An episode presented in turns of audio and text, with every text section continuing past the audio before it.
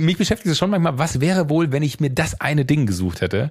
Wenn ja, aber was denkst Energie du denn, was, was denkst du denn, was dann wäre? Weiß ich nicht. Also, also ich glaube, das ist ja immer, dass, dass man immer denkt, irgendwas äh, könnte anders sein im Leben. Und ich glaube, all das, was man nicht weiß, fasziniert einen ja viel mehr als das, ja. was man weiß. Und all das, was man nicht kennt, möchte man viel lieber kennenlernen als das, was man schon kennt.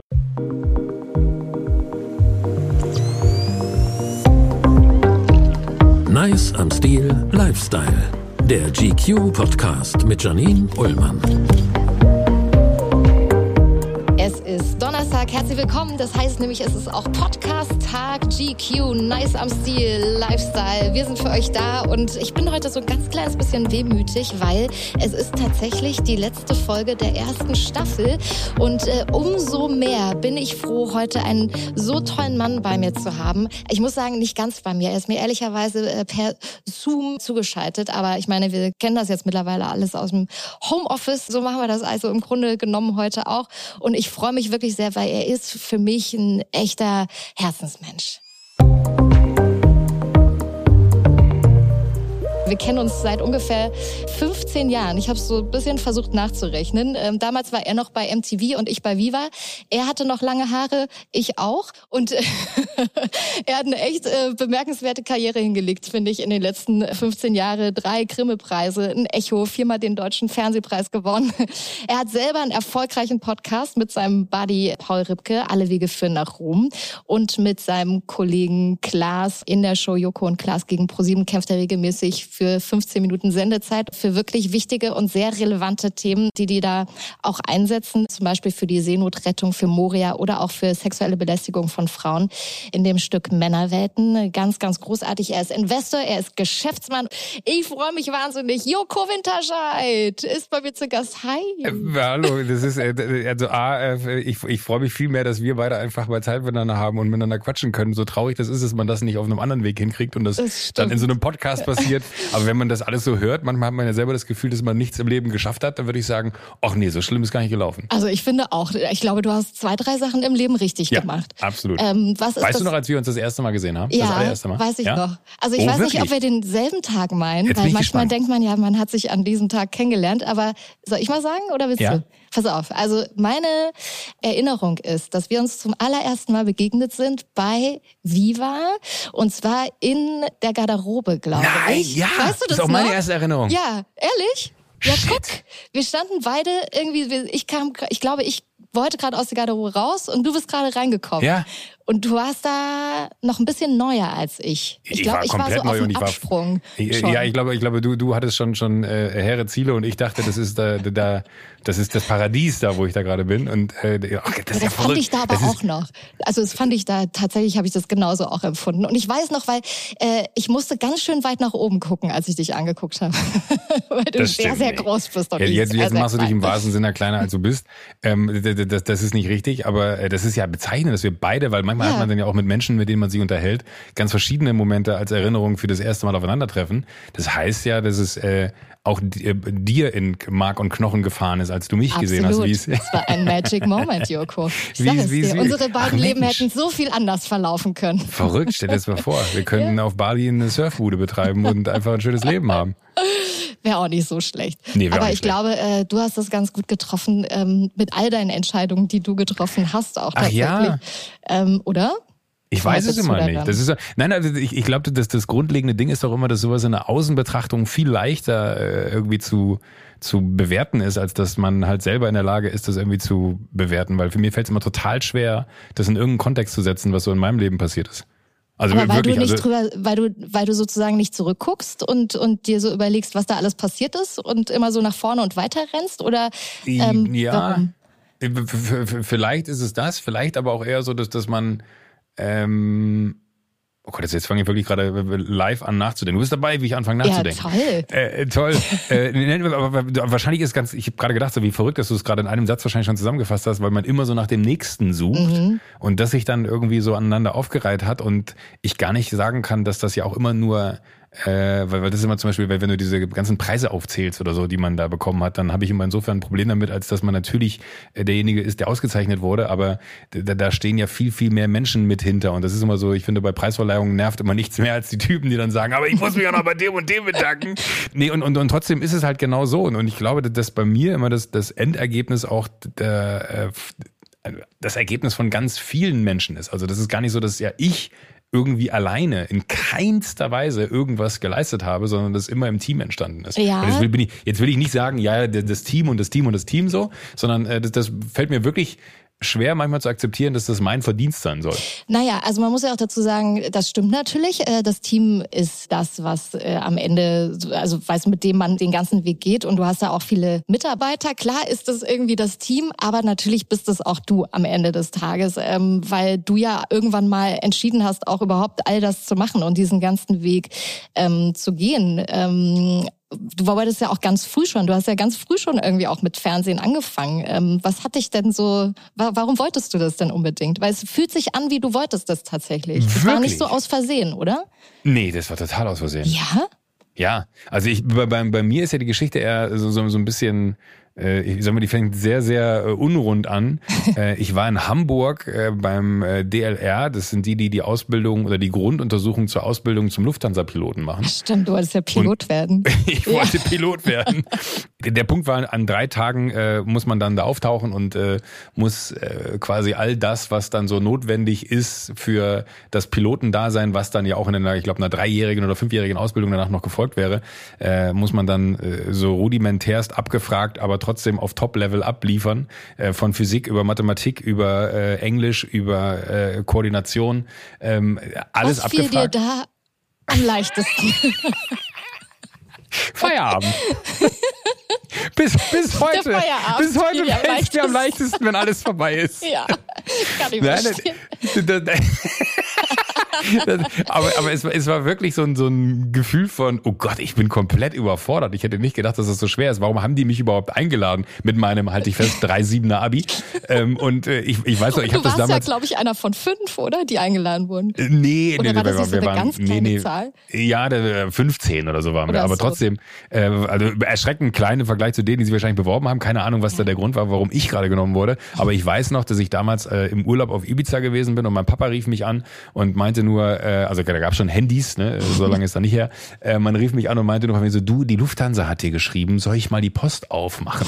Und dann haben die mich eingeladen zum äh, zu diesem dreitägigen Grunduntersuchungsding und äh, ich habe das gefeiert an dem Abend, als wäre ich schon der der Flottenchef der des A380 geworden so und das ist so glaube ich sehr bezeichnend für mein Leben. Reich mir den kleinen Finger, ich nehme den ganzen Arm und wir machen Party. Das ist wirklich so äh, bis heute frage ich mich, warum ich diese Einladung zum äh, Vorstellungsgespräch nicht genutzt habe und die Zeit zwischen diesem Moment und dem Moment, wo es dann passiert ist, um mich vorzubereiten, ähm, weil ich bin dahin unvorbereitet und habe nach zwei Tagen von diesen dreien festgestellt, das ist nichts. Und wir waren drei andere Jungs noch, die ich gerne kennenlernen würde, weil die vielleicht erinnern die sich noch daran, wenn ich die Geschichte jetzt erzähle, äh, mal um zu wissen, was aus denen geworden ist. Ähm, äh, und wir sind dann abends auf die Ripperbahn gegangen Ja. und haben es richtig krachen lassen. Und das war ja am- quasi die Vorbereitung für deine Fernsehkarriere, oder nicht? ja, 100 Prozent. Aber, aber das, das Gute war, dass am nächsten Morgen äh, war Psychologietest. Also Oh. da wurden quasi Sachen abgefragt. Und wenn du dann mit einer Fahne sechs Meter gegen den Wind vor, vor diesen Prüfern sitzt und die sagen, Herr Winterscheid, und du guckst dann so, hm, und kannst gar nichts richtig sagen. Ich glaube, da war klar, wer, wer in dieser Phase des, des ersten Kennenlernens und des ersten Trainings und des ersten Bewerbungsgesprächs äh, die Situation noch nicht so ernst nimmt, äh, wie man sie nehmen sollte, der wird auch später nie, nichts ernst nehmen. Und ich glaube, da habe ich mich krass disqualifiziert und war raus. Und Was- dann bin ich eigentlich, äh, wir wir sprachen über Fernsehen, bin ich bei der MME damals, der Me, Myself and Ja. I, diese riesige Produktionsfirma, die damals in Hamburg ihren Hauptsitz hatte, bin ich da auf dem Heimweg vom Hamburger Fuhlsbüttler Flughafen, wo dieses DLR Luft und, Lauf, Luft und Deutsches Luft- und Raumfahrtzentrum ist, ähm, bin ich da vorbeigefahren und äh, bin da wirklich reingelaufen und habe dann gesagt so Hallo, ich habe gehört in der Medien äh, in der Medienbranche kann man ganz leicht, leicht Praktika machen. Auch ich mit gern Fahne. ich würde gerne ein Praktikum machen. Hinter mir ist ein Typ durch, durch den Eingang gelaufen, durch den Empfang gelaufen und meinte, äh, hast du gerade gesagt, du willst ein Praktikum machen? Komm mal mit. und uh, that's the story. Und dann habe ich da, glaube ich, fünf, sechs Jahre gearbeitet und habe dann irgendwann für mich, äh, also habe ein Volontariat dann auch da gemacht ja. und alles und habe da so ein bisschen äh, gelernt, wie man redaktionell arbeitet und habe dann aber irgendwann für mich festgestellt, okay, wo ist der nächste Schritt? Und das war dann irgendwann auf so einer Produktion, die ich verantworten durfte, der Move, als ich dann Markus Kafka kennengelernt habe mhm. von MTV damals, dass ich dachte so, ich frage den jetzt einfach mal, ob ich auch mal vor der Kamera was ausprobieren ja. darf. Und das war weder geplant noch war das irgendwie in, in mir gewollt, äh, sondern es war dann eher schicksalshaft, dass das, glaube ich, alles geklappt hat oder timingmäßig gut den Ort ausgewählt. Ja. Kann ich nicht genau sagen. Ach, guck, weißt du, was ich werden sollte? Schieß los. Pass auf. Also was ist völlig absurd. Staatlich geprüfte Sportassistentin. Was immer Sportassistentin Ich habe keine Ahnung, was, was, das ist. Also man hey, hätte auf jeden Fall sehr viel Sport machen müssen, was absolut absurd ist, weil ich mache ja nie in meinem ganzen Leben Sport. Aber meine Mutti fand das super. Die hat gesagt so, komm, aber, aber was macht man denn als Sportassistentin? Ich, ich glaube, also Also es hört sich ja so an, als wenn du die Assistentin vom Sport wärst. Absolut. Das heißt, eigentlich musst du nichts machen. Ja, das wäre schon wieder gut gewesen, wenn ich da nur so daneben hätte sitzen können und mal ein bisschen die Trillerpfeife irgendwie benutze. Das wäre so meins gewesen. Aber ich glaube, man hätte das ernsthaft betreiben müssen. Und ich war genau einen Tag dort äh, mit meiner Mutti. Äh, wir mussten alle mit den Familien da so antreten. Und ich hatte diese Ausbildungsstelle dann. Und das war das Einzige, was ich hatte. Ich hatte mich um nichts gekümmert nach dem Abi. Und ähm, war einen Tag dort und habe dann gesagt, so, okay Leute, das war hier der erste und der letzte Tag für mich. Das, das mache ich auf gar keinen Fall irgendwie die nächsten Jahre meines Lebens. Und dann äh, ging das irgendwie mit Viva los tatsächlich. Aber wie, so was heißt irgendwie? Wie, wie ist das losgegangen? Ja, ich habe mich da ähm, dann äh, beworben bei einem Casting, weil äh, ich so verz ich war einfach sau verzweifelt. Ich war verzweifelt, ich wusste nicht, was ich machen soll. Äh, oh und ich habe dann irgendwann einer Freundin geholfen bei, äh, die, die musste, die, die hat so eine Versicherungsausbildung, äh, wollte die anfangen, hatte ihre Stelle da auch schon und die brauchte so ein Kostüm, weil man zieht Kostüme an zu so einem Versicherungsdings. Und ähm, dann war ich mit ihr einkaufen, weil sie nicht wusste, wie und was und wo. Und da habe ich auf einem Bildschirm äh, lief da Viva in diesem Einkaufsladen. Ach, und da war Mola, der gesagt hat, äh, Leute, wir suchen eine neue äh, Moderatorin. Das Bewerbt ist nicht euch dein mal. Ernst. Ja, so war das. Weil ich meiner Freundin geholfen habe beim Einkaufen. Und verzweifelt war, habe ich gedacht, der sieht irgendwie nett aus, das sieht witzig aus, was die da machen. Warum mache ich das nicht eigentlich auch? So ging das los. Das ist ja verrückt. Und dann haben wir uns irgendwann ein paar Jahre später kennengelernt. Ja, Das ist noch viel verrückter. Ja. Aber, aber die Geschichte, ist, ich finde es ja immer so spannend, wenn dann wirklich so, hättest du dich nicht entschieden, Ja. mit deiner Freundin an dem Tag da irgendwie einkaufen zu gehen, Wäre das nie passiert. wer weiß, ob wir heute uns unterhalten würden. Ja. Wahrscheinlich nicht. Und so hättest du dich nicht entschieden, Markus Kafka zu fragen, wäre vielleicht wir uns auch nicht kennengelernt. auch ein paar Sachen vielleicht nicht passiert. Ähm, und man muss ja dazu sagen, also ich meine, wir sind ja hier in einem Männer-Podcast eigentlich am Ende des Tages. Es geht um dich als Mann und du hast ein paar wichtige Männer, glaube ich, in deinem Leben. Ähm, Markus Kafka ist wahrscheinlich einer davon, richtig? Ja, äh, dann bestimmt, würde ich ja. sagen, ähm, ist da auch noch Tim Melzer Timmy, ja. und äh, Klaas. Häufer Auch Umlauf. 100 Prozent. Äh, was sind so noch die wichtigen Männer für dich in deinem beruflichen und privaten Umfeld, die wirklich so das auch vielleicht mit formen konnten oder was heißt formen musste, man muss dich ja nicht formen, aber du weißt, was ich meine, die das so ein bisschen mit auf den Weg gebracht haben. Und was haben Also, so die drei ich- Männer für dich für eine Bedeutung? Also sicherlich hat irgendwie der, der, der, der eigene Vater immer irgendeine Bedeutung. Ne? Ich Mhm. glaube, dass der am Ende einer von den Personen ist, der einen immer dahin getrieben hat, dass wenn man viel macht, dann auch viel passieren wird. Ob wenn man viel Gutes macht, viel Gutes passiert, habe ich nie gewusst und auch bis heute weiß ich nicht, was was passiert eigentlich genau, wenn man viel macht. Aber hat er Ähm, dir das immer gesagt oder wie, nee, wie hat aber- er mit dir darüber so kommuniziert? Nee, mein, mein Vater hat nur einmal, und ich glaube, das ist eine ganz grundlegende Story, die mich das Ganze, die habe ich noch nie erzählt, äh, ganz grundlegende Story, die mein ganzes Leben, glaube ich, geprägt hat. Der hatte damals ein, äh, die Möglichkeit, ähm, so, so, so eine Firma, also der hat in einer Firma gearbeitet und da gab es die Gelegenheit für ihn, ein relativ großes Projekt zu übernehmen, was aber bedeutet hätte, dass er äh, weniger Zeit für die Familie gehabt hätte. Und ich glaube, das war dann äh, zu so einem Zeitpunkt, ähm, da, ich glaube, da war ich noch gar nicht auf der Welt. Mal, Ich bin 79 geboren, also irgendwann davor noch. Und für ihn war dann so ein bisschen die Frage, ist das Risiko, was ich da gehe, weil er dann auch wenig bei der Familie gewesen wäre und äh, eigene Projekte hätte machen können und auch sag mal, eigenes Geld hätte mitbringen müssen. Ich sage mal wahrscheinlich so ein bisschen wie ein, ich stelle mir es jetzt so vor, ob das ob die Geschichte so stimmt, in meiner Erinnerung ja. Weil es ist immer so lustig, wenn ich Stories erzähle und dann trifft man sich auf der nächsten Familienfeier und sagt, Joko, so war das gar nicht.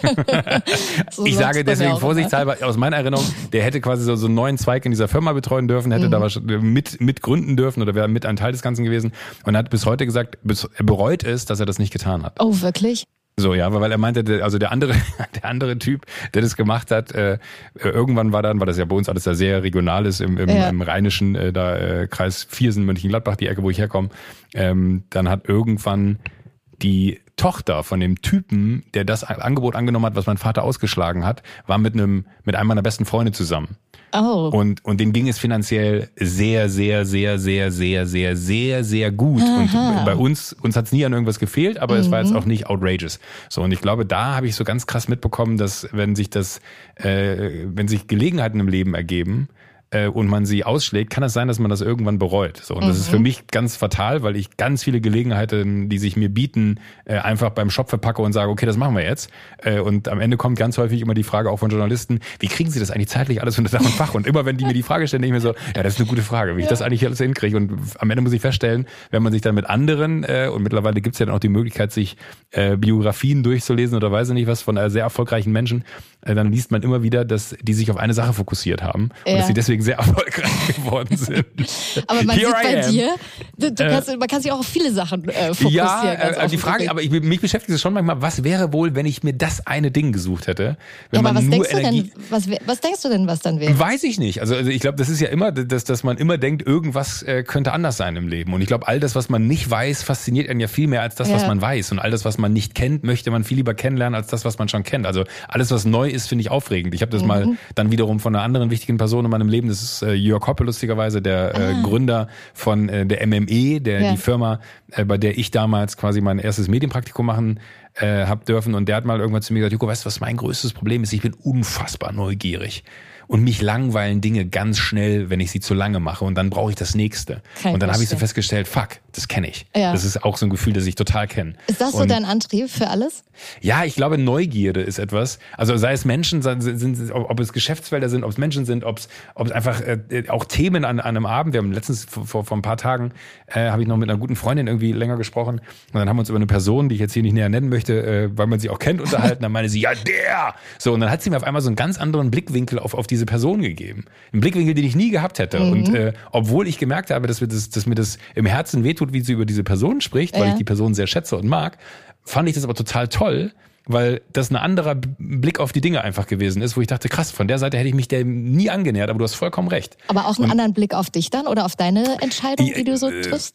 Ja, auch, ähm, aber, aber eher so in Bezug auf, ich, ich bin sehr offen, glaube ich so. Und ich ja. glaube, das ist was, ich weiß nicht, wo ich das her habe und ich, deswegen, weil du eben gesagt hast, Männer, ich glaube, am Ende muss man auch meine Schwestern, also ich bin, bin ja. ohne Mutter groß geworden. Äh, ja. meine Mutter ist verstorben, als ich sehr klein war. Ja. Äh, und meine beiden Schwestern äh, und explizit dann am Ende eine hat mich sehr, sehr, sehr geprägt, glaube ich. Und deswegen sind es gar nicht so sehr, glaube ich, nur die Männer, die mhm. in meinem mhm. Leben wichtig gewesen sind. Tim Melzer sicherlich auch, weil er so der Erste war, bei dem ich festgestellt habe, äh, der kriegt mehr Geld als ich, aber macht am Ende das, was ich ihm sage. Das kann ja, ja wohl nicht sein Ernst sein. Äh, aber Tim ist eine gute super, Motivation. Ist, ist, ja, aber wo ich immer dachte, das kann doch nicht sein. Der kommt hier irgendwie, ich habe irgendwie sechs Wochen Arbeit, der kommt hier zwei Wochen reingelaufen und verdient zehnmal so viel Geld wie ich. Das, das, da stimmt die Ratio irgendwie nicht. Ähm, und äh, trotzdem glaube ich, dass, dass das so am Ende wahrscheinlich die, die prägendste Zeit und auch die prägendsten charakterlichen Züge, äh, die mir in mein, in mein Wesen gepflanzt wurden, von meinen Schwestern kommen, weil oh, die halt einfach da gewesen sind. Wie, du hast eine ältere und eine jüngere Schwester, glaube ich. Nee, ne? nee, zwei Oder? ältere. Ich, ah, bin, ich bin das Nesthäkchen, zehn und elf Jahre älter, ja. Wow, dann hast du ja richtig viel von denen gelernt. Hast du da auch mal ordentlich eins draufgekriegt? So ich habe nur draufgekriegt. Ja, ne? ich habe nur draufgekriegt und ich habe hab den, ich weiß nicht, ich habe den irgendwo mal vorgeworfen, äh, weil ich meine Sparbücher gefunden habe, irgendwo im Haus und habe gesehen, dass da Abhebungen gemacht wurden. Und dann habe ich Was? meiner Schwester unterstellt, dass sie mir Geld klaut. so total, total random. Und dann meinte sie so, was, warum sollte ich dir Geld klauen? Und dann haben wir festgestellt, dass diese Abhebungen immer tatsächlich für irgendwelche Sachen, wenn ich ein Fahrrad haben wollte. Und ich dachte halt immer so, natürlich kaufen das mir mein, mein Papa oder so. Ja. Aber äh, da ich auch äh, Erspartes hatte und viele immer, immer dann irgendwie was aufs Sparbuch geschenkt haben, so, ähm, wurde das immer davon bezahlt, was ich halt nicht wusste. Und dann, dann war ich ganz enttäuscht, dass ich das am Ende mein Fahrrad mir dann selber gekauft hatte. was naja. hast du denn von deinen Schwestern gelernt? Ach, ich, ich glaube so gewisse Werte, ne, dass man äh, äh also explizit glaube ich wirklich ganz krass, dass, dass man ähm, sehr offen auf Menschen zugeht, mhm. dass man, äh, ich bin sehr emotional. Ich glaube, das, das habe ich von, das, das habe ich von denen äh, irgendwie übernommen. Ich glaube gar nicht, dass man das lernt. Ich glaube, das kriegt man irgendwie äh, so auf so einer Metaebene äh, mit. Und äh, ich glaube, das hat wahrscheinlich auch ganz viel damit zu tun, dass dass man äh, so in der innerhalb der Familie aufgrund äh, meiner Mama, die gestorben ist, halt so, so einen sehr emotionalen ähm, Impact da, äh, zumindest zu einer Lebensphase hatte, wo ich sehr klein war und das alles irgendwie so aufgenommen habe, aber gar nicht so richtig äh, realisiert habe, was da passiert. Und dann glaube ich wirklich so eine, eine Wertschätzung anderen gegenüber, ohne dass man schnell urteilt. Also also Dinge, wo man sich wünscht, dass das äh, eigentlich so Werte innerhalb der Gesellschaft sind, die die viel mehr existieren, wo ich sage, dass vielleicht hätten meine Schwestern viel mehr in diesem Land großziehen sollen als nur mich. Darf ich dir sagen, dass ich das genauso empfinde? Wenn, also so immer, wenn ich dich mitbekomme und äh, ich darf dich ja ein paar Mal mitbekommen. Ähm, wir arbeiten ja zum Beispiel bei das Ding des Jahres auch zusammen ja. und ähm, haben da jetzt so drei Jahre quasi immer wieder miteinander zu tun gehabt. Ist das genauso, wie du dich beschreibst? Also du bist so ganz herzlich und ganz warm und ganz offen oh. und äh, so sehr liebevoll, so ein ganz liebevoller Mensch. Also ich habe auch das Gefühl, ich kann dir immer so Sachen erzählen. Das ist schon, ist schon bei dir gut aufgehoben. So, ist immer mein Ach, Gefühl. Total, aber ja, ja, Aber, aber, aber ich glaube, das hat auch ganz viel immer damit zu tun, wer kommt auf mich zu. Ne? Also, mhm. wie, also ich glaube, man, ich bin, bin, bin, äh, ich glaube, empathisch ist das Wort. Ja. Ne? Also ich habe ein, ein, nicht nur ein Gefühl für andere, sondern habe aber auch ein Gefühl für, wie ist die Person, die da äh, mir gegenüber ist. Und da kann ich dir die Blumen nur zurückgeben. ähm, weil es natürlich auch immer, nein, aber, aber das ist wirklich, glaube ich, so. Also ich merke ganz, also wenn jemand ein Arschloch ist, kann ich da ganz schlecht mit umgehen. Und ich glaube, da gibt es Menschen, die können da besser mit umgehen, weil ja. sie halt gelernt haben, wie so eine Teflonschicht äh, an sich zu tragen. So, aber wenn jemand in, in einen guten Gag in der Show über mich macht, ne? du bist auch einer von den Menschen, die dann kommen so, war das okay, dass ich das gemacht habe? Ne? Ja. Ne? Ähm, mittlerweile habe ich das gelernt, so, weil, weil ich durch die harte Schule von Klaas gegangen bin, der halt wirklich jeden Gag äh, sofort Wolle nimmt. Äh, auch wenn er dann äh, irgendwie ein, ein Show-Gag ist, nehme ich das halt sehr persönlich. Also ich glaube, mhm. was eine Sache ist, die ich wie hätte man mir sie auch beibringen sollen, weil keinem klar war, dass ich irgendwann mal in die Medien gehen werde, so, aber ich glaube, ich habe und das ist, glaube ich, immer das größte Kompliment, wenn ich Menschen neu kennenlerne, ist leider selten geworden, aber ist immer das größte Kompliment, wenn die zu mir sagen, das ist verrückt, du bist genau wie im Fernsehen. Und das freut mhm. mich immer riesig, weil, weil ich hätte gar keinen Bock, irgendwie so ein, so ein, so ein Alter-Ego zu haben, was dann mein Show-Ego ist, sondern äh, ich bin so gut, also das ist natürlich auch fatal, weil ich immer nur in Shows so gut sein kann, wie der Tag in, in dem wir uns gerade befinden, also ja. so wie ich mich gerade halt fühle. Und äh, gleichzeitig würde ich mir manchmal wünschen, irgendwie dann so, so, ein bisschen mehr Teflon zu haben, dass man Dinge nicht so nah an sich heranlässt, weil man natürlich auf der anderen Seite total äh, verletzlich ist und alle Flanken weit offen hat, weil man halt trotzdem auch in dieser Situation halt sein Wesen nicht verändert, sondern halt genauso ist, wie man sonst auch ist. Aber ich glaube, deswegen zum Beispiel ähm, vertraue ich dir da auch. In, also ich meine, du hast ja auch eine Phase in meinem Leben mitgekriegt, die echt richtig scheiße war, also wo es mir einfach richtig, mhm. richtig schlecht ging. Und äh, dann weiß ich aber irgendwie, ich vertraue dir da, weißt du? Und das ist, glaube ich, irgendwie ein ganz großer äh, ein ganz großer Wert, den man ähm, hat, finde ich. Also das finde ich was ganz Ich möchte ganz das jetzt 100 Prozent und ich möchte das jetzt nicht in Lächerlich ziehen, aber ich fühle mich gerade so ein bisschen wie bei Domian, weil ich sehe dich, hier, oh ja, ich sehe ich seh dich hier auf diesem Screen, du hast sowas davor stehen. Ich will jetzt gar nicht, weil, weil der Moment gerade so schön war, ich will ihn gar nicht kaputt machen. Wahrscheinlich habe ich ihn jetzt total kaputt gemacht. Hast du. Aber, aber, aber, aber es hatte, ja, habe ich, ne? Aber, aber es hatte sowas total, äh, ja. was total Privates. Domian. Du warst mein Domian. Ja. Und, und ähm. du, bist, du bist meine Domian. Werbung diese Woche ist unser Werbepartner Stylebob und darüber freue ich mich tatsächlich sehr, weil ich Stylebob schon sehr, sehr lange kenne. Ich brauche ja ab und zu mal so einen schicken Fummel für die Bühne, wenn ich da was moderiere, eine Gala oder ein Event. Ich meine, es ist jetzt schon auch ein paar Monate her aus bekannten Gründen, aber ich hoffe ja darauf, dass wir das alle bald wieder machen können. Und dann wird es wieder soweit sein. Dann werde ich da wieder bestellen, weil es ist ein Online-Shop für Luxusmode und a new era of style. Da gibt gibt es echt coole Labels, zum Beispiel Saint Laurent oder Self Portrait, den mag ich besonders gerne, ehrlicherweise. Also sehr handverlesen. Es gibt dort Designer-Kollektionen, weil alles, was man so auf den Laufstegen dieser Welt sieht, das findet man da dann relativ schnell. Und ich finde es halt super praktisch. Also gerade im Moment hat man ja eh nicht so richtig Bock rauszugehen, um zu shoppen. Ich habe das sowieso relativ selten und jetzt im Winter noch viel weniger und jetzt auch gerade zu Corona-Zeiten noch viel, viel weniger.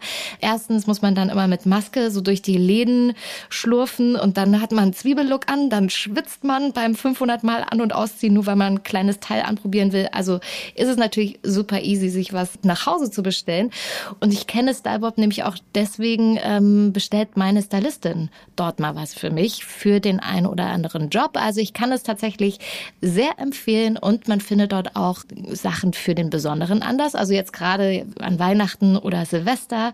Irgendwie habe ich das Gefühl, ich möchte mich auf jeden Fall ein kleines bisschen rausputzen, weil ich ja, gefühlt das ganze Jahr nur im Jogginganzug gelebt habe. Also, das ist auf jeden Fall eine gute Adresse und ihr findet alles nochmal in unseren Show Notes. Ich bin ja ohne Vater groß geworden, aus ganz anderen Gründen mhm. natürlich, äh, als du, äh, der, der ohne Mutter groß werden musste. Ähm, dadurch ähm, habe ich eine ganz große Sache nie gemacht und verpasst, nämlich äh, ich konnte nicht Fahrrad fahren. Und. Weißt, und du Aber bist derjenige, der mir Fahrradfahren beigebracht hat. Das ist richtig. Und das klingt ja. total niedlich, wenn du es jetzt erzählst. Man muss sagen, es ist erst ein knappes Jahr her. Es ist wirklich erst ein knappes Jahr her. Ich muss sagen, ich habe äh, seitdem schon mal eine Fahrradtour gemacht. Wirklich? Ich glaube, exakt Hast du dir ein 18 gekauft? Kilometer. Aber immerhin. Von einem Dorf ins andere, in der Nähe von Erfurt. Ähm, ist ja gut. Ja, also, Aber hast du dir ein Fahrrad selber gekauft? Nee, natürlich nicht. Ich habe keins. Nein, bist du wahnsinnig. Ähm, Aber warum nicht? Du bist, du bist, voll gut Fahrrad gefahren. Da, ja. da sieht man auch, dass Anni sollte man Fahrradfahren erst im Erwachsenenalter lernen, weil du warst ein, eine sehr gute Schülerin. Ja, weil du, du hast gut gelernt. festgehalten hast. Das muss ist auch die ganze Wahrheit. Man muss auch, du musst auch die ganze Geschichte erzählen. Lena Gerke war auch dabei. Stimmt. Lena Gerke und Lena, ich. Lena hat auch festgehalten. Lena Gerke und ich haben dir Fahrradfahren Das wird immer unangenehmer für mich. Ja, das finde ich aber eine super Geschichte. Also muss ich mir, kann das bitte jemand in meinen Wikipedia eintragen? Ja. Ich kann das nicht selber ja. eintragen. Hat äh, zusammen mit Lena Gerke den Ullmann Fahrradfahren beigebracht. Das finde ich ein super Fact. Ähm, Gibt es denn irgendwas, wo du sagst, das hast du verpasst, weil du ähm, ohne Mutter groß geworden bist? Ich kann es ja nicht vergleichen. Also das ist so, also ich glaube, auf der Ebene fehlt mir total äh, die Möglichkeit zu sagen, da habe ich was verpasst, weil ich kenne es ja fast nur so. Also mhm. ich war sechs Jahre alt. Ähm, und äh, der Punkt ist aber, dass man also oder mittlerweile bin ich an so einem Punkt, dass ich sage, ich will ja gar nicht drüber nachdenken, was ich verpasst habe, äh, weil, weil das, glaube ich, einen nur traurig machen würde, wenn man sagt, das habe ich nicht gehabt, das wurde mir verwehrt oder so, sondern so wie, wie du es eben eingangs gesagt hast, ich habe äh, irgendwann tatsächlich auch über Paul, also über meinen mein Kumpel hier Ripke, ähm, irgendwann so angefangen, Dinge in der Vergangenheit gar nicht mehr so wahnsinnig bewerten zu wollen, sondern viel mehr darüber nachzudenken, was denn die Zukunft einem bringt. So, das ist, was bringt's mir, wenn ich äh, mir drei Tage den Kopf darüber zermarter, was denn jetzt gewesen ist, weil ich kann es eh nicht mehr ändern, es ist passiert. Ähm, und ich hätte nie gedacht, dass ich nochmal, ich bin jetzt 41, mit 41 anfange, Dinge in meinem Leben zu verändern, aber tatsächlich äh, möchte ich viel weniger darüber nachdenken, was in der Vergangenheit war. Wenn es Fehler waren, die ich gemacht habe, sicherlich sich damit auseinanderzusetzen, wie kann man den, wenn der, ein ähnlicher Moment in der Zukunft kommt, das vermeiden vermeiden, so, aber ähm, ich kann dir nicht sagen, was ich da wirklich verpasst habe. Also ich mhm. glaube, das Einzige vielleicht, äh, was man halt immer wieder erfahren hat, ist, dass man, äh, wenn man bei Freunden zu, zu Weihnachten war oder so, dass da irgendwie aufgrund dessen, dass einfach äh, eine Mutter und eine Vater existierten, ein ganz anderer Familienzusammenhalt gewesen mhm. ist äh, und das irgendwie ein anderes Weihnachtsfest dann wurde dadurch. Aber äh, so im Großen und Ganzen ähm, glaube ich, hat meine Familie alles dafür getan, dass ich dass, dass ich da so, so, so geworden bin, wie ich bin und hat alles dafür getan, dass es trotz allem äh, so gut war, wie es sein konnte. Du hast gerade von Fehlern gesprochen. Was ist denn der beste Fehler, den du je gemacht hast? Klaas. Nein, das ist, das ist die Antwort, die so auf der Zunge liegt, weil es äh, ein, ein guter Gag ist. Das war, glaube ich, kein Fehler. Ich glaube, das war wirklich einer der, der wichtigsten Momente in meinem Leben, als wir festgestellt haben, dass wir äh, zusammen eine Sendung machen dürfen, weil ich glaube, da hat einfach alles angefangen, so mhm. äh, mit, mit dem, wo es dann äh, bis heute hingegangen ist. Ähm, aber trotzdem der, der einer der, der einer der besten Fehler in meinem Leben. Ich glaube jedes Mal, wenn ich sage, komm, einen trinken wir noch. das hat sich so, das ist wirklich, weil wenn man so zurückblickt, die meisten Stories, die man heute erzählt, sind Stories von irgendwelchen Abenden, in denen irgendetwas total dumm gelaufen ist, weil man irgendwie einen zu viel getrunken hatte oder wo es dann irgendwie einem am nächsten Tag richtig dreckig ging und man sich schwört, man trinkt nicht mehr weiter. Und ich auch eine Phase hatte, letztes Jahr habe ich gar keinen Alkohol getrunken, ein ganzes Jahr lang. Ähm, War es wirklich ein ganzes Jahr? Neun Monate. du hast, du bist so eine, so eine krasse Journalistin. Du hast mich sofort erwischt wie Klüge. Du hast mich richtig auflaufen lassen gerade. Das wirst du bezahlen. Jetzt erzähle ich die Geschichte, die du mir damals hinter den Kulissen erzählt hast. Ähm, stopp, stopp. Stopp, stopp. Nein, aber äh, wirklich glaube ich, jedes Mal, wenn man eigentlich weiß, ich sollte jetzt nach Hause gehen und man sich sagt, ach komm, das kriege ich morgen schon irgendwie hin. So ange angefangen über, äh, ich bin kein Pilot geworden, weil genau ja. das passiert ist, bis hin zu, ähm, ich weiß noch, es war, war äh, Anfang des Jahres, das weiß niemand in der Firma, da habe ich mit drei Leuten aus dem Team Ähm, da haben wir in München äh, produziert. Äh, wir hatten am nächsten Tag die erste Aufzeichnung von Joko und Klaas gegen Pro7 und wir haben bis morgens um fünf in irgendeiner Bar hier in München gesessen und haben richtig hart gebechert. Und es ist, wir haben es niemandem gesagt, es ist keinem aufgefallen. Also vielleicht haben wir hart gestunken und alle haben sich es gefragt. Aber es war eine wahnsinnig lustige Abend und es war so, der Moment kam nicht, dass man nach Hause gehen wollte. Mhm. Und man saß da einfach in einer guten Runde und alles hat sich richtig angefühlt so. Und dann bin ich niemand von denen, der sagt, wir sollten das jetzt aus Vernunftsgründen abbrechen, weil morgen ist ein wichtiger Tag, sondern dann denke ich mir so, was ist mehr wert? Den Moment, den ich jetzt hier privat mit, mit guten Freunden teile, die irgendwie auch Arbeitskollegen sind, aber mehr Freunde als das mhm. ähm, und mit denen man irgendwie wirklich da eine gute Zeit hat, gute Gespräche führt, wenn man sich viel zu wenig sieht und einfach wirklich das Leben gerade genießt, versus ich gehe jetzt ganz vernünftig um äh, spätestens zwölf ins Bett und kann dann morgen um elf fit im Studio stehen. So war ich halt um fünf oder um sechs im Bett und habe kurz geschlafen, war richtig angezählt noch den ganzen Tag und habe immer gesagt, ich muss noch in eine Telco, ich muss noch in eine Telco und habe mich dann immer in meine Kabine schlafen gelegt äh, um, um dann am nächsten Tag äh, die, oder die, die, also oder die, die Sendung halt abends gut hinzukriegen. Aber bist du dann besser oder schlechter? Es gibt tatsächlich Zeiten, ähm, Thomas Martins, einer aus unserem Team, äh, den, den ich sehr, sehr schätze und sehr, sehr mag als Menschen, der immer zu mir gesagt hat, wenn Oktoberfest ist, machst du die besten Shows. Weil, weil ich dann immer sonntags auf dem Oktoberfest war und montags war Halligalli. ähm, und äh, er meinte so, Winterscheid, gehst du am Wochenende saufen auf dem Oktoberfest? Weil wenn, dann mach's bitte Sonntag, dass du Montag hier total angeschossen ankommst. weil ich glaube, ich dann immer so ein bisschen es fehlt dann so, so ein Regulativ in meinem Kopf, ja. was sich immer reinschiebt, wo man überlegt, kann ich das jetzt so machen? Ich mach's dann einfach. Und das war so ein bisschen so frei und so wild und, und so radikal dann teilweise auch, dass das Momente geschaffen hat, die, glaube ich, nicht entstanden äh, wären, wenn ich nicht äh, am Abend vorher auf dem Oktoberfest gewesen wäre. Also weißt ich mache eigentlich bessere Sendungen, wenn ich einen Kater äh, habe. Weißt du, warum ich das übrigens äh, nie mache oder noch nie gemacht habe? Also ich trinke tatsächlich gar nicht, wenn ich äh, ähm, dann am nächsten Tag eine Sendung habe, oder? Naja, ich sage jetzt mal, nee, das stimmt jetzt auch nicht so richtig. Nee, nee Verdammt, wir, wir haben keinen Moment, den ich jetzt erzählen könnte. Ja, ja, okay. nee, nee, nee, also äh, nicht, dass ich wüsste. haben wir? Danke. Äh, sagen wir einfach mal ja. nein. Oh Gott. ähm, aber tatsächlich, derjenige, mit dem wir das Ding des Jahres machen, Stefan Raab, ist dafür verantwortlich, dass ich äh, auf jeden Fall das total, dass ich das vor der Sendung zumindest noch nie gemacht habe, weil ich irgendwann mal bei ihm in der Sendung war, als er noch TV Total gemacht hat. Und weißt du noch, als du warst doch da bestimmt auch äh, ja. öfter mal zu Gast, da hat man dann immer so einen Sekt angeboten bekommen. Wirklich? Äh, ja, immer. Also irgendwie, da hat man Wirklich? immer erstmal schön Sekt angeboten bekommen. Und er kam rein in den ja. Aufenthaltsraum und hat mich so gesehen und ich war so gerade am, ich wollte gerade so nippen. Ich war so gerade kurz davor und er so. Und dann hat er mich so richtig mal ganz kurz einmal gemaßregelt und da dachte ich so, okay, es ist Stefan Raab, wenn der das sagt. Ich höre mal auf den. Und seitdem mache ich das tatsächlich nicht. Also zumindest nicht so häufig. Ähm aber, aber das muss ich auch sagen. Also das, das klingt jetzt so ein bisschen wie, äh, man, man, man hat irgendwie keine Kontrolle über sein Leben, was ich hier gerade erzählt habe. Aber von einer Sendung ja. Muss ich auch ehrlich sagen, kann ich mich nicht dran erinnern. Also ab und an gab es mal so Momente, wo, wo Klaas und ich dann, wenn irgendwas richtig gut gelaufen ist und wir wussten, das ist jetzt hier irgendwie, man ist nur Gast oder so, mhm. dann trinken wir mal ein Bierchen und stoßen an.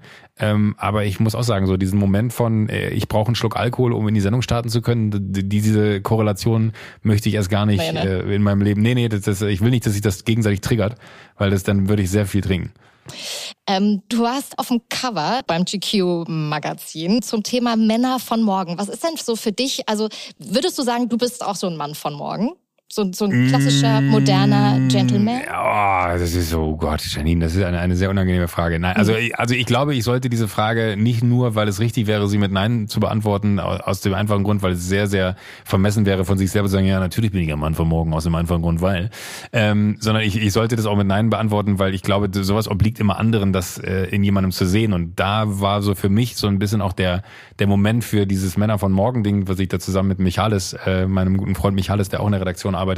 Äh, in, und eigentlich muss man ehrlicherweise sagen, war das so ein Gag von ihm, ne? weil äh, wir haben so über äh, den GQ Man of the Year gesprochen und er sagte so, und was ist mit den Man of Next Year? und wir saßen da und dann wir so, oh, warte mal, das ist genial. Ja. äh, und, und so ist es entstanden. Vielleicht sollte man auch nicht die Magie aus so einem Moment erzählen, aber äh, auf einmal wird es so banal. Aber trotzdem ist tatsächlich so, ich, ich glaube halt einfach, dass das in der Außenbetrachtung mal viel leichter ist zu, zu bewerten, aus dem einfachen Grund, weil du halt jemanden siehst, wo du sagst, dass dieser Person am besten die Zukunft gehören sollte. Mhm. Ähm, aus dem einfachen Grund, weil das, was die Person da gerade macht, äh, so einzigartig und so anders und so gut ist, dass man äh, da irgendwie so ein bisschen dieses Licht der Aufmerksamkeit, was man mit so einem Magazin besitzt, ähm, drauf lenkt, aus dem einfachen Grund, weil viel mehr Menschen diese Geschichte hören müssen. So.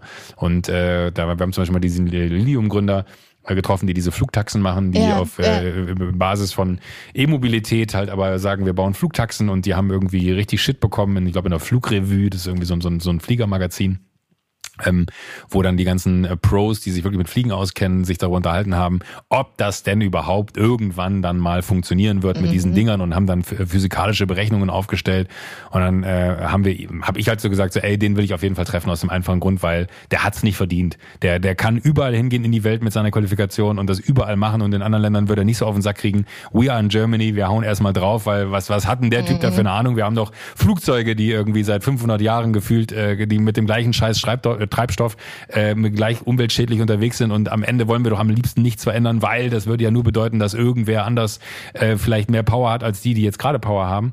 Ähm, und ich fand es irgendwie so falsch, dass der dafür auf den Sack gekriegt hat. Und dann haben wir uns mit dem unterhalten und dann hat er so, so mit als ersten Satz, natürlich auch wahrscheinlich, weil er verstanden hat, was der Fehler vielleicht in dem anderen Artikel gewesen ist, hat er gesagt so, wer wäre ich denn, wenn ich sagen würde, dass das Ding jetzt perfekt ist und fliegt? Aber mhm. äh, ich rede von 2025 muss das Ding fliegen. Ich habe noch, zu dem Zeitpunkt waren es äh, noch fünf Jahre, immer noch 2020.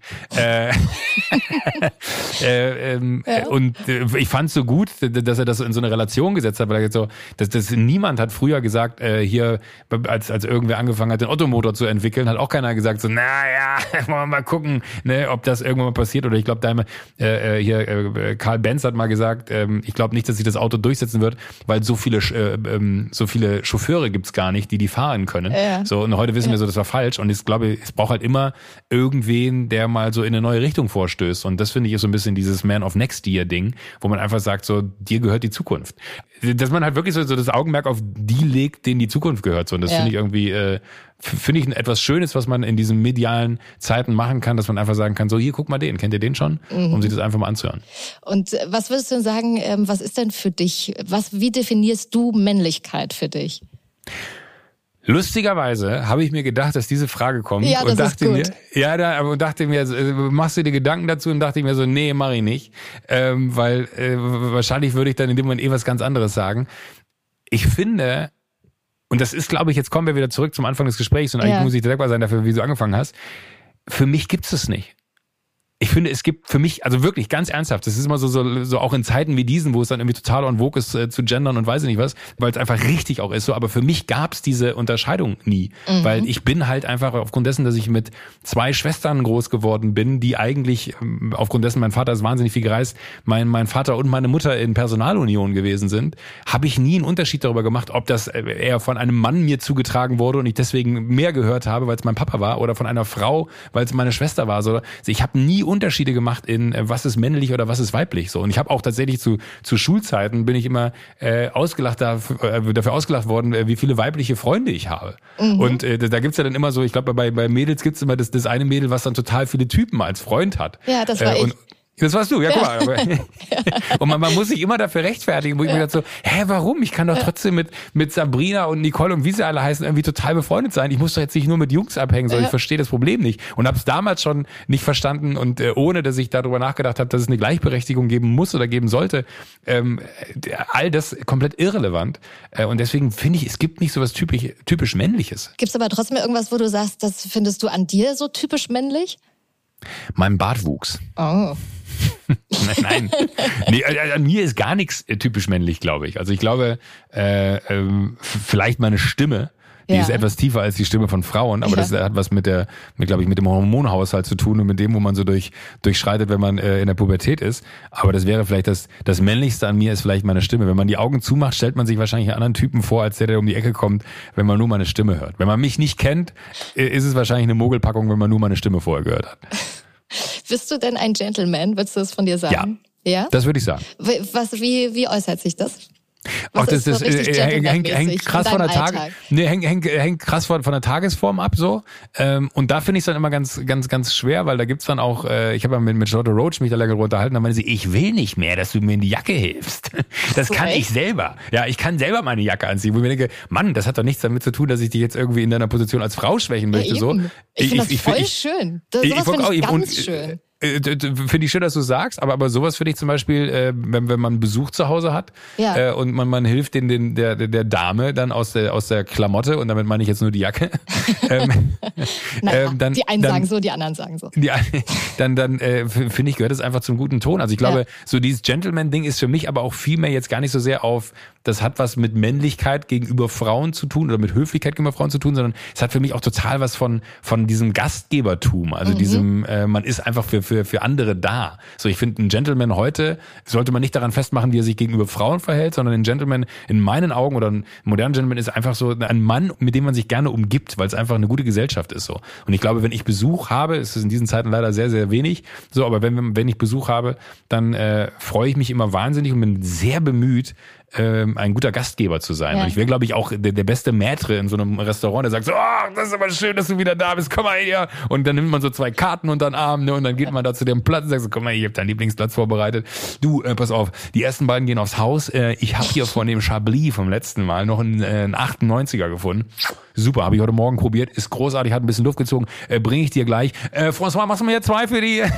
Also ich würde wiederkommen. Ich Ja, auf jeden Fall, das wäre mein Stammrestaurant auf jeden Fall. und ich würde es lieben. Ich glaube Ja, auch bis heute, ich wäre in der ich Gastronomie gut aufgehoben, aber es ist, glaube ich, zu hart. Aber für ey, mich. ich finde übrigens, das Restaurant ist ein super Beobachtungsplatz für, ob jemand ein Gentleman ist oder nicht. Ähm, also als man, ich bin ja sehr schlecht im Kochen, das heißt, ich muss sehr, sehr häufig essen gehen. Wirklich? Ja, als, äh, als das noch so richtig möglich war, war ich eigentlich hauptsächlich in Restaurants Essen. essen.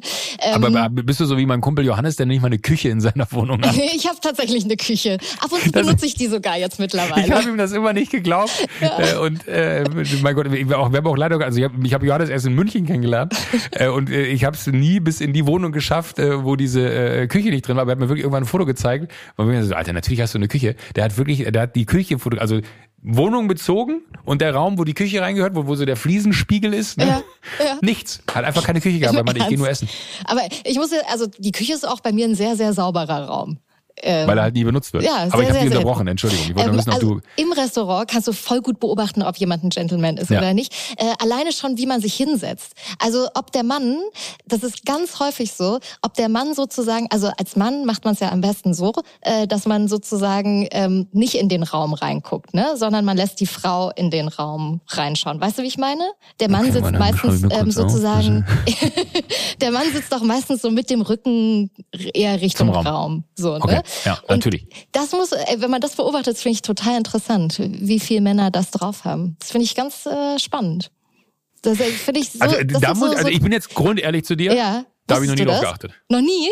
Nee. Wirklich nicht. Du sitzt Nee. immer irgendwo. Ich suche immer den Platz, den ich cooler finde. nee, aber, aber, äh, nee, also ich muss ehrlich sagen, das war mir nicht, also wenn, wenn, wenn das etwas ist, auf das man achten sollte, dann werde ich dann Zugriff drauf achten. Ja. Ähm, weil, weil, weil tatsächlich habe ich da immer nicht so das Gefühl, ich, weil ich bin selber wahnsinnig neugierig, habe ich ja eben schon Ja, gesagt. ja. Und, und idealerweise sitze ich dann lieber an so einem Tisch, wo, wo die eine Seite frei bleibt und beide auf einer Seite sitzen und beide in den Raum gucken Ach können. guck, das ist auch aber, schön. aber äh, nee, da habe ich tatsächlich noch nie drauf geachtet. Jetzt frage ich mich gerade, ob ich was falsch mache. Nee, machst du nicht. Aber kannst ja Meine mal das nächste Mal. Kannst Ja, du mal drauf, kann ich drauf achten. also du kannst auch mal drauf achten, wie die anderen das machen. Joko, Dating ist ja dein Ding. Wissen wir? ähm, wann hast du denn das 100%. letzte Mal gedatet eigentlich? Ähm, Wie lange ist das her? Kannst du dich dran erinnern? Ja. Aber es ist bestimmt viele Jahre her, oder? ich bin ja neu im Dating-Game. Ich habe das letzte Mal äh, quasi gedatet, da gab's noch kein 4G. Aber ich habe das Gefühl, Das meine ich erst. wie du hast das letzte Mal gedatet, da gab es noch kein 4G. Ja, Woran macht man das denn fest, dass man weiß, dass es 4G gibt? Naja, ich weiß ja, wann ich sozusagen das letzte Mal, also bevor ich, ähm, Ja. also jetzt date ich ja schon so ab und zu vielleicht ab und Ja. zu mal, aber ich sag mal so vorher, da gab's Also das ist, du hast auf jeden Fall das Dating-Game für mich durchgespielt. Aber so das letzte Mal war jetzt, glaube ich, dann vorher 2006 und ich glaube, da ging das gerade los mit 4G und so. Sagen wir mal so, ich bin in der glücklichen Position, nicht mehr daten zu müssen. Und ähm, hast du das, also wie stellst du dir heutzutage Daten vor? Ja, Das, das kann ich, also es fällt mir wirklich schwer, mich da manchmal reinzuversetzen, weil dann auch, äh, ich zum Beispiel, ich schwöre dir, Tinder noch nie gesehen habe. Ich weiß noch, dass wir mal, irgendwann mal bei Duell um die Welt äh, haben wir uns über die, genau diese Unterhaltung gehabt mit Kollegen und saßen da und wir halt waren alle in, festen Händen und äh, dann dachten wir uns so, okay, ey, wir sind jetzt in Stockholm Und wenn, wo, wenn nicht hier, sollte man einmal ganz kurz Tinder anschmeißen. Dann hat sich einer Tinder runtergeladen, hat sich da angemeldet und der hatte den Stress seines Lebens danach, weil die ganze Zeit, sieht man das bei Facebook, dass ich mir das runtergeladen habe? Kann man sehen, wie ich nach links und rechts geswiped hab? Und wir waren alle so, keine Ahnung. Und er war so total aufgeregt, weil er die ganze Zeit immer nur meinte, so, scheiße, wenn das rauskommt, bin ich erledigt. Ich will jetzt nicht sagen, dass diese Person ich war. und kam's raus? Ähm, nee, kam nicht raus, aber ich, ich war überfordert damit. Also es war wirklich ja. so, so, ich, ich glaube, bei, bei allen Möglichkeiten, die diese äh, Welt da irgendwie parat hält, weiß ich nicht, ob ich da nicht ein bisschen zu, also ich meine es ganz ehrlich, manchmal mhm. merke ich, dass ich zu alt werde für sowas. Ja. Und, und, und keine Ahnung, ob ich das richtig sage, weil, weil ich habe auch keinen Vergleich. Ich habe mich nie in diese Welt reingewagt. Also ich hatte durchaus wilde Zeiten in meinem Leben, wo ich äh, fünf richtig habe gerade sein lassen und äh, das in vollsten Zügen genossen habe, dass man äh, an fünf verschiedenen Tagen der Woche sich mit fünf verschiedenen Menschen trifft.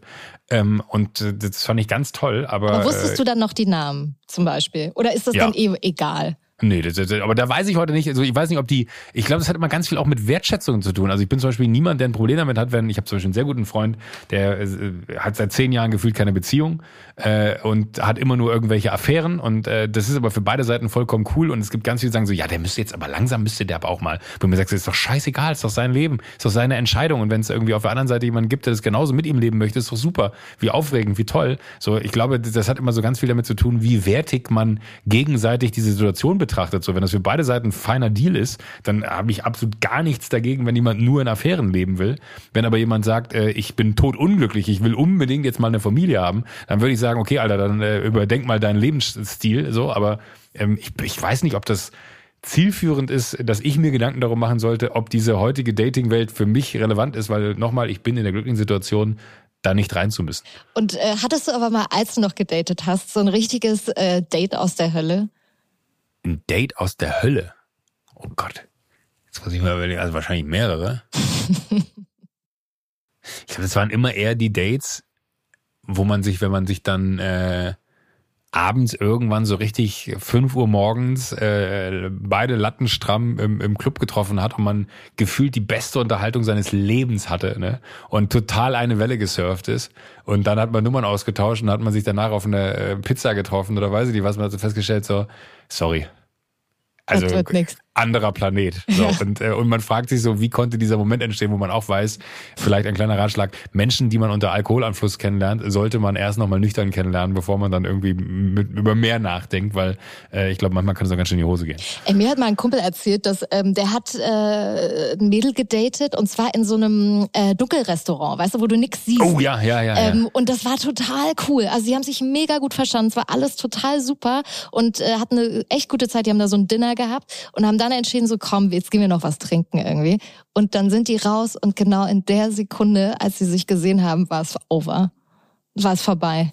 Wirklich? Dann wussten die beiden, nee. Das wird nichts. Das ist krass eigentlich, ne? Ja, das ist aber, glaube ich, auch, das, das, man vergisst manchmal, und ich glaube, da, da wäre ich genauso, bei aller Sympathie, bei aller, bei allen wahnsinnigen Übereinstimmungen oder so, äh, und wenn, wenn dann beide sogar noch sagen, das passt nicht, ne, rein aus Äußerlichkeiten her, man hat natürlich irgend so so einen Typ im Kopf, auf den man steht oder den man toll findet oder den man attraktiv findet. Und da ist man auch bereit, ganz viele Abstriche zu machen, wenn man merkt, äh, die wesentlichen Kern äh, Charaktere oder Werte sind, sind so groß, dass das irgendwie okay ist. Aber ich glaube, äh, wenn man dann feststellt, keine Ahnung, man, man hat äh, keinen Bezug zu rothaarigen Menschen oder kann irgendwie, äh, weiß ich nicht, es gibt so viele Eigenschaften, glaube ich, die dann so individuell äh, irgendwie einen triggern oder nicht, dass das, glaube ich, immer gut ist, wenn man sich auch schon mal gesehen hat. So, bist du bereit für ein bisschen Entweder-Oder? Entweder-Oder-Fragen? Ja, Obe, liebe ich. Pass auf. Entweder oder in deinem Team bei Duell um die Welt, äh, hättest du lieber Olli Schulz oder Jan Böhmermann? hm. ich, ich, muss jetzt ganz kurz zu den Spielregeln fragen. Muss ja. das begründet sein oder einfach nur sagen? Äh, kannst du einfach nur sagen. Jan. Warum?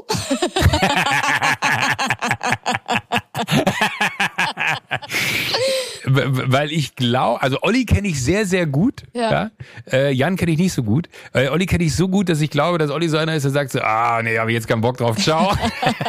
und äh, da geht's ja auch darum, dass man gewinnen will. Und ich glaube, Jan wäre so jemand, der hätte das Gefühl, dass wenn er da ist, dann äh, müsste er auch performen. Und das mhm. ist ja mhm. genau das, was man bräuchte. Ja. Lektüre für den Urlaub, Männermagazin oder Bestseller? Bestseller. Party mit Palina oder in die Wanne mit Matthias?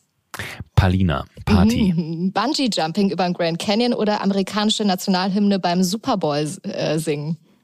Äh, ich wollte tatsächlich bei, beim, es ist immer so gut, wenn man selber dem Team vorschlägt, was man mal gerne beim Duell um die Welt machen ja, wollen würde. Ja. Ich fand es bei Borat so gut, äh, als er damals die amerikanische Hymne gesungen hat und total durch den Dreck gezogen hat. äh, und ich habe immer gesagt, so kriegt man das nicht hin. Das wäre auch eine gute Aufgabe für Klaas. Ja. Aber es ist tatsächlich unmöglich. Deswegen würde ich sehr gerne einfach mal die amerikanische Hymne sehr krumm und schief beim Super Bowl singen, wohl wissend, dass ich wahrscheinlich nie lebend aus diesem Land rauskommen würde. Freiheit oder Sicherheit? Freiheit. Mit 55 in Rente gehen oder nochmal ganz neue berufliche Ziele realisieren? Also wenn das ernst gemeint ist, mhm. würde ich mit 45 in Rente gehen. Weil 45 ja. Rente impliziert ja, also all das, was ich eben gesagt habe, Freiheit versus Sicherheit, ich hätte halt die Freiheit, weil die Sicherheit muss ja schon da sein, sonst ja. gehe ich mit 45 nicht in Rente. Ja. Ähm, dann hätte ich halt die Freiheit zu machen, was ich will. Ob dann quasi ein nochmal ein neuer beruflicher Anfang dem innehält, äh, das ist ja dann nochmal Auslegungssache, aber mit 45 in Rente gehen, wer würde das nicht wollen? Ja, als Techno-Wikinger im Bundestag einmarschieren oder Sonntagsessen bei Verwandten auf halluzinogenen Honig? Oh, letzteres. Mm. Hattest du das schon mal? Ja. Ja, ne, hast du. Ja. aber, aber deswegen fand ich das interessant, weil wie das wäre, wenn man das in einem familiären Umfeld macht. Oh Nichts Gott, zum ja. Nachmachen, liebe Leute, ja. die das hören. Apropos, nochmal Ayahuasca konsumieren oder nochmal einen Halo-Jump wagen? Ayahuasca. Boah, das ist schon krass, ne? Ja. Ja. Äh, aber das ist, ich glaube, ich, ich würde gerne nochmal die Dosis erhöhen. Nein. Doch, weil, weil das ist, äh, kann ich auch ganz ehrlich beantworten. Ich glaube, dadurch, dass es ein, äh, ein Fernsehbeitrag gewesen ist, wo, ja. wo ich das nehmen sollte äh, als Aufgabe fürs Duell um die Welt, ähm, äh, war, war das äh, für mich so ein bisschen man hat versucht, noch so eine Kontrolle zu wahren, weil man wusste, die Kameras laufen. Mhm. Und ich glaube, deswegen habe ich nicht ganz losgelassen. Und ich glaube, wenn die Dosis höher gewesen wäre, hätte ich diese Frage gar nicht mehr stellen können in meinem Innersten. Und trotzdem war es schon ein wilder äh, Ritt da durch die auf. Es war wirklich, also die Sachen, die ich da gesehen habe und das, was ich da erlebt habe ne, und was ich fühlen konnte und was ich, äh, mein Kollege Thomas Martins, über den ich gerade eben schon mal ja. gesprochen habe, der, der hat die Hand zu bewegen. Das war wie bei Zini. Kennst du noch Zini, dieser ja. gelbe Wurm? Ja, und, und ja. der war wirklich so, Alter, deine Hand, du hast tausend Hände. Der war so, was ist mit dir los? Ähm, das, das war schon, war, war eine äh, Wahnsinnserfahrung, die ich nicht missen möchte. Primär Glück gehabt oder auch teilweise ganz gut aufgepasst? Boah, das, ähm, ich glaube, mehr Glück gehabt als aufgepasst. äh, fünf Freunde Roadtrip oder Pärchenurlaub? Fünf Freunde Roadtrip. Lieber eine Woche Urlaub mit Klaas oder einen Monat kein Handy? Moment, warte. Lieber eine Woche Urlaub mit Klaas oder einen Monat kein Handy? Mhm. Was wäre dir lieber? Ich, ich würde wahrscheinlich gerne mit, ich würde gerne mit Klaas mal in Urlaub fahren. Also wenn es nur wir beide wären, glaube ja. ich, wäre das ein ganz toller Urlaub. Wo würdet ihr hinfahren? Ähm, wahrscheinlich gar nicht so weit weg. Entweder irgendwo äh, Mecklenburgische Seenplatte, wenn man sich so Richtung Berlin orientieren müsste, ja. weil wir da Natur und Einsamkeit für uns beide vorfinden würden. Oder wenn wir äh, bei mir verweilen würden, dann würde ich sagen, lass uns in die Berge fahren. Spatz. Spatz. äh, nie wieder Podcasten oder nie wieder ProSieben-Shows? Boah. Hm. Das ist immer so schlimm, weil ich immer davon ausgehe, dass das so, so ein Gewicht hat, wenn man das jetzt formuliert. Dann würde ich wahrscheinlich sagen, leck mich, die Frage beantworte ich nicht. Na gut, einen hast du frei. Ähm, Baywatch Berlin oder Fest und Flauschig? Alleine um zu wissen, was in der Firma los ist, Baywatch Berlin. Streiten oder schweigen? Streiten.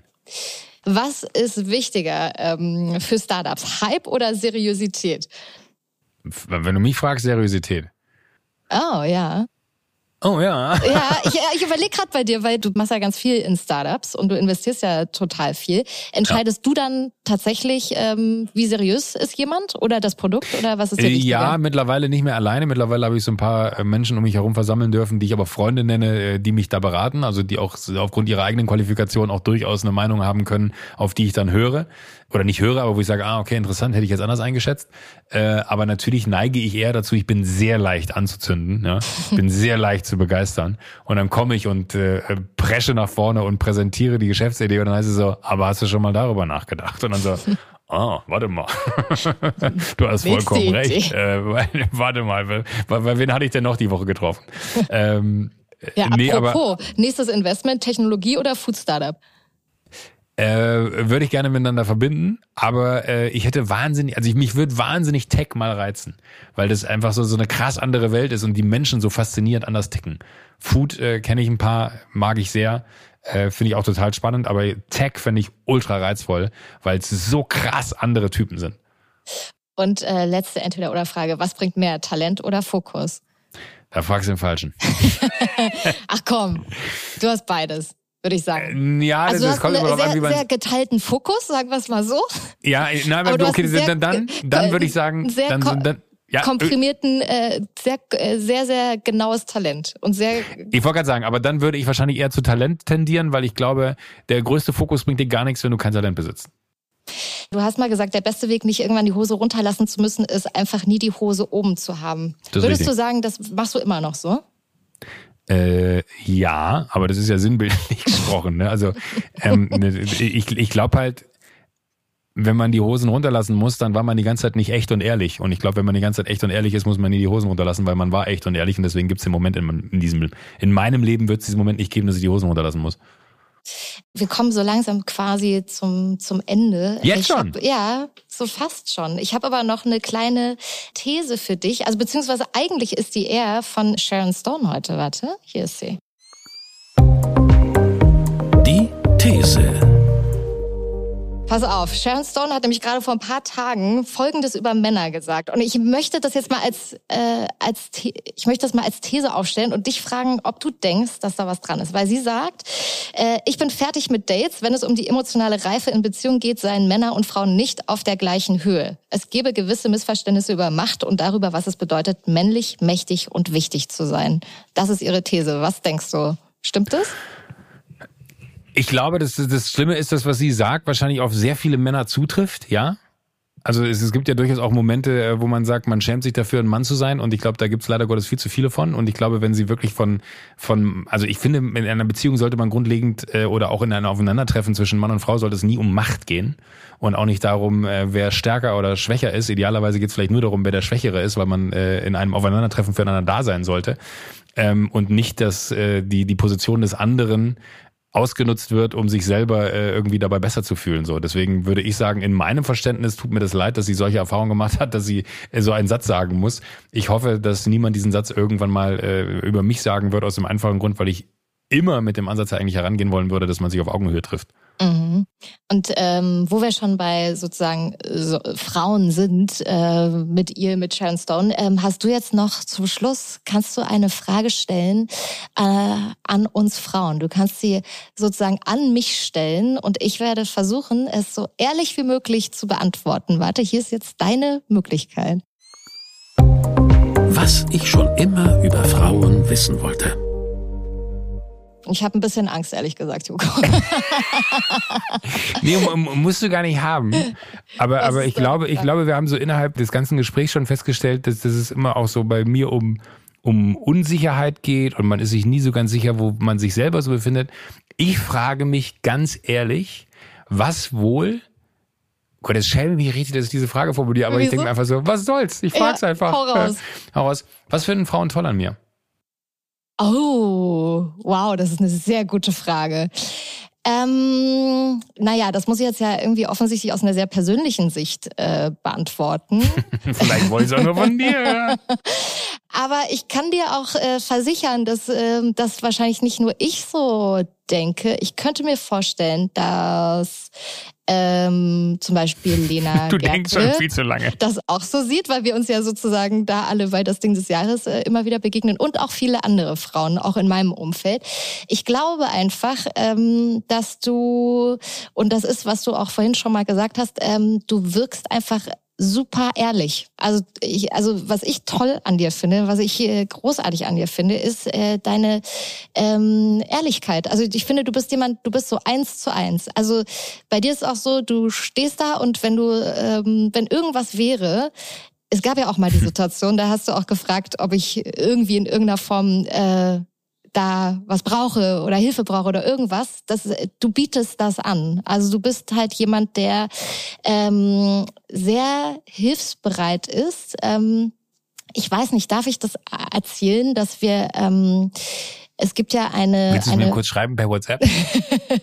es gibt ja eine Freundin von mir, die, ähm, ich glaube, das ist nämlich auch sowas. Das würdest du niemals von dir aus erzählen. Deswegen erlaube ich mir jetzt das mal selber zu, zu, über dich zu sagen. Es gibt eine Freundin von mir, die ähm, leider Gottes äh, ihr Kind verloren hat. Ähm, du erinnerst dich. Ähm, und äh, dem Kind ging es äh, sehr, sehr schlecht eine ganze Zeit und äh, du hast davon mitbekommen und hast äh, sofort ähm, äh, deine Hilfe angeboten. Also wir haben dazu sofort telefoniert und du hast deine Hilfe angeboten. Du hast sofort gefragt, was kann ich tun, weil du hattest darüber auch selber schon ähm, mitbekommen. Und äh, das finde ich charakterisiert dich einfach total eins zu eins. Du bist äh, ein sehr warmherziger, sehr hilfsbereiter, ähm, ähm, offener, toller Mensch. Das mögen wir Frauen an dir, Joko.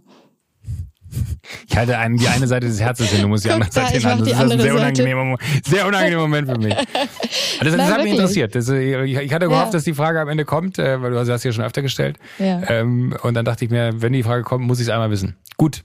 Ja. Vielen Dank weil du für die ein. Äh, ich würde sagen, bist ein, äh, hast ein großes Herz. Tatsächlich. Das habe ich. Hast du. Und du bist das sehr würde, empathisch. würde ich auch von mir selber sagen. Das, äh, ja. ja. Gut, jetzt reicht's. Na, es ist doch so. Naja, aber es geht warm. ja auch immer darum, hier, es hören ja hier auch im, im besten Falle viele Männer zu, die gerne auch genau sowas wissen wollen, was Frauen an Männern toll finden oder, oder Männer an Männern oder Frauen an Frauen. Ist ja völlig wurscht am Ende. Ähm, aber ich glaube, das ist es, wie man miteinander umgeht und wie man ähm, ja, sich miteinander verhält und sich behandelt. Und da bist du einfach jemand, der das äh, sehr auf Augenhöhe macht und mit sehr, sehr viel Herz. Und sehr, sehr, du bist halt sehr liebevoll. So. Jetzt wir können uns nicht umarmen, aber ich, äh, mach, ich, ich, ich, ich, schreibe, ich, schreibe, ich schreibe es mir auf, dass wenn man sich wieder umarmen darf, dass ich zu dir fahre und dich, äh, dich einmal ganz, ganz fest in den Arm nehme. Danke dir. Ja, das äh, werde ich auch machen. Ich bin jetzt auch gerade ein bisschen ins Schwitzen gekommen, ehrlich gesagt. Ja. Uh. Aber ähm, ja, ich fand es ganz toll. Es ist ganz schön, dass wir uns ähm, jetzt hier zumindest so begegnen konnten und hoffentlich bald wieder. Bitte, bitte, echt. bitte gerne. Es hat mir sehr viel Spaß gemacht. Danke. Mir auch mit dir. Bis ganz bald, Joko. Es war sehr schön mit dir.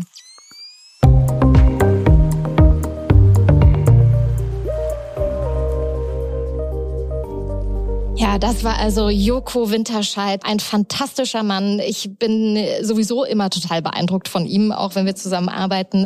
Wirklich sind immer besondere Tage mit ihm zusammen und ich finde auch vor allen Dingen toll, wie offen er gesprochen hat über seine Familie, über ihn als Mann, über das, was er für sich als männlich empfindet. Finde ich ganz, ganz schön.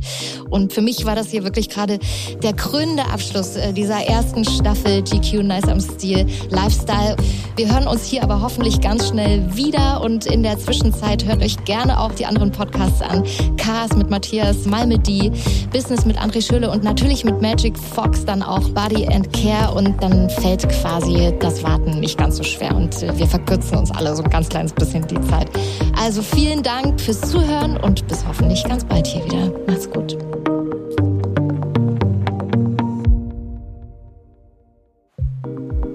Das war Nice am Stil Lifestyle, der GQ-Podcast mit Janine Ullmann.